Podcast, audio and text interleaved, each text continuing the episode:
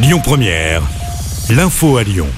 Bonsoir à toutes et à tous. Dans l'actualité, les CRS autoroutiers lancent un appel à témoins pour identifier une victime. Une femme a été mortellement percutée par un poids lourd. Avant l'accident, la victime et deux hommes à bord d'une voiture se sont arrêtés sur le bas-côté. Une rixe a ensuite éclaté sur l'assise. Elle aurait entre 20 et 30 ans avec de longs cheveux bruns. Elle était vêtue d'une jupe et d'un haut noir.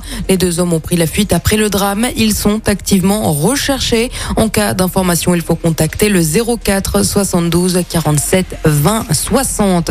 La CGT a voté la reconduction du mouvement de grève dans la raffinerie de Gonfreville en Normandie. Elle durera encore une semaine. Et puis en raison de la levée de certains blocages, la situation s'améliore à la pompe. 20,3% des stations connaissent des difficultés d'approvisionnement en carburant en France contre 30% la semaine dernière. Liz première ministre du Royaume-Uni, a annoncé en début d'après-midi sa démission en poste depuis euh, six semaines. Elle a fait face à plusieurs démissions de ministres depuis euh, une semaine, la poussant alors à donner euh, sa démission au roi Charles III. L'actualité, c'est également le Conseil régional d'Auvergne-Rhône-Alpes qui a eu lieu aujourd'hui sur la question des dîners des sommets. Laurent Vauquier ne s'est pas expliqué lors du Conseil. C'est le vice-président à la sécurité, Renaud Pfeffer, qui l'a fait. Il a expliqué que le but est de fédérer avec des retombées réelles pour la région Auvergne-Rhône-Alpes. Dix ans de prison ainsi que quatre années de suivi socio-judiciaire pour un homme de 40 ans qui a violé et agressé une prostituée le 4 avril 2018 dans le quartier de Gerland. L'enquête avait été rapidement bouclée puisqu'un préservatif contenant de l'ADN du suspect et du sang de la victime avait été retrouvé par les policiers. Aujourd'hui, en début de soirée, a lieu une manifestation devant le palais de justice du 5e arrondissement de Lyon.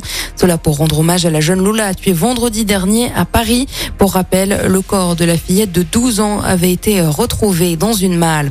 Le trafic du Rhône Express sera perturbé demain en raison d'un mouvement social.